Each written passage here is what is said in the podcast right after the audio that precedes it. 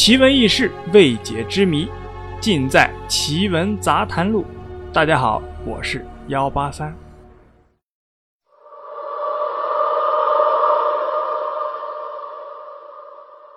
于洪杰背着枪回到了宿舍，抽了两根烟后啊，他端着枪，把住在一二四七号宿舍的十七名女厂员叫醒，都集中到了二号宿舍。这是一间三十平方米的较大的房间。事后啊，幸存下来女厂员说，当于洪杰等一开始行凶的时候，他们就被惊醒了。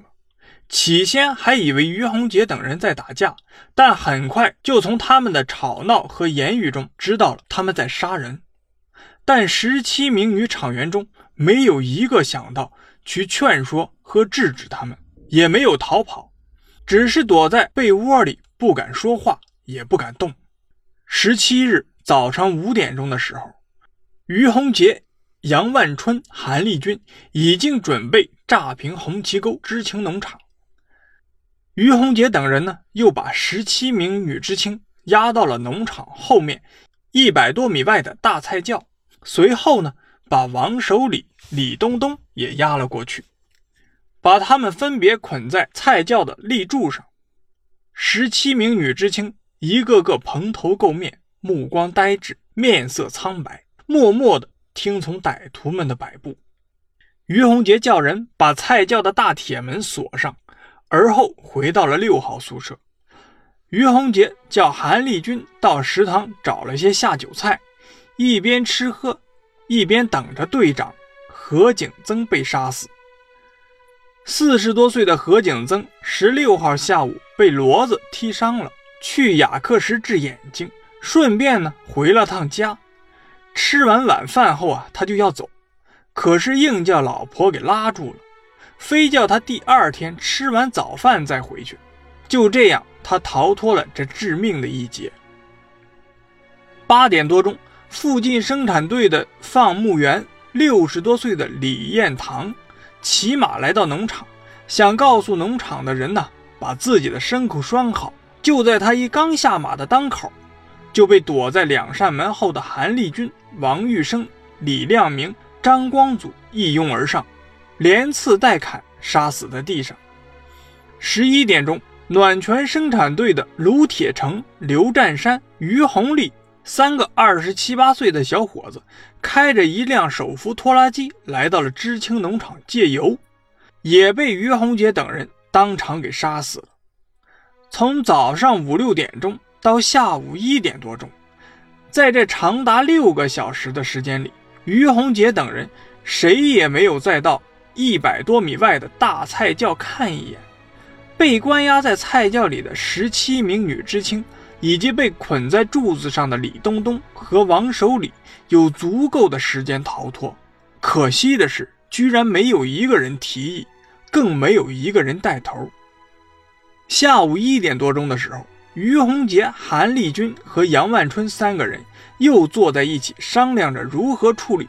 关押在大菜窖里的十七名女知青，韩立军首先说：“把有仇的和咱们不太对付的都杀掉，剩下的就全都放了吧。”杨万春听了以后冷笑说：“看你那点胆量，连个女人都不如，还剩什么剩？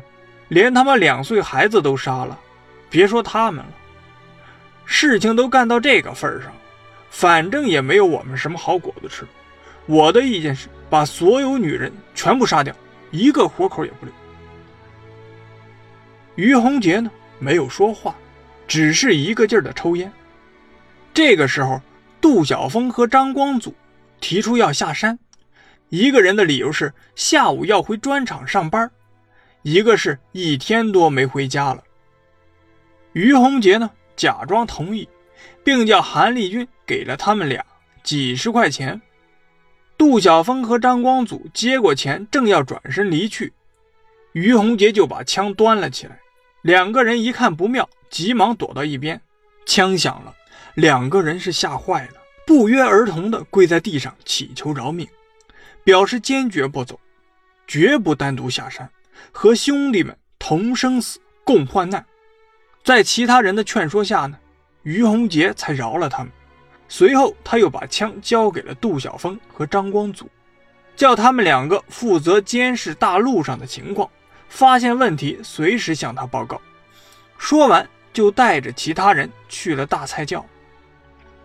杜晓峰抱着枪和张光祖惊魂未定，坐在屋里。通过刚才的惊吓，两个人这才从噩梦中醒来，知道自己啊闯下了大祸，犯下了不可饶恕的罪行。两个人简短的商议了一下，就把枪扔下，骑上李彦堂死前拴在院子里的那匹马，匆匆忙忙的落荒而逃了。大菜窖里啊，如同地狱一般寂静，所有的女知青都绝望的坐在地上。随着大铁门的一声响动，于洪杰出现在大门口，他一本正经地说：“咱们都是知识青年。”都是工人的孩子，我们是同病相怜的。各位大姐、小妹，不瞒你们说，我们干了一件大事儿，但是呢，与你们无关。我是从来不伤害女人的。现在我们开始点名，点名的留下，没有被点到名的出去。咱们到宿舍去研究点事儿。说完呢，他点了三个女知青的名字。杨万春点了三个，韩立军点了两个，没有被点名的女知青呢，差不多啊都是顺溜的跟着于洪杰等出了大菜窖，只有十八岁的杜鹃红没有出去。从于洪杰等罪犯一进菜窖，杜鹃红就紧张的注视着他们的一举一动，心里盘算着，如果发生了某些情况，自己该怎么办，因为他知道自己在女厂员中啊。岁数比较小，长得呢又比较漂亮。杜鹃红发现，凡是被叫到名字的女厂员，都是比较会来事儿的。平日里和他们三个关系啊都比较好。他想，于洪杰等人肯定不会放过被点名的那几个人。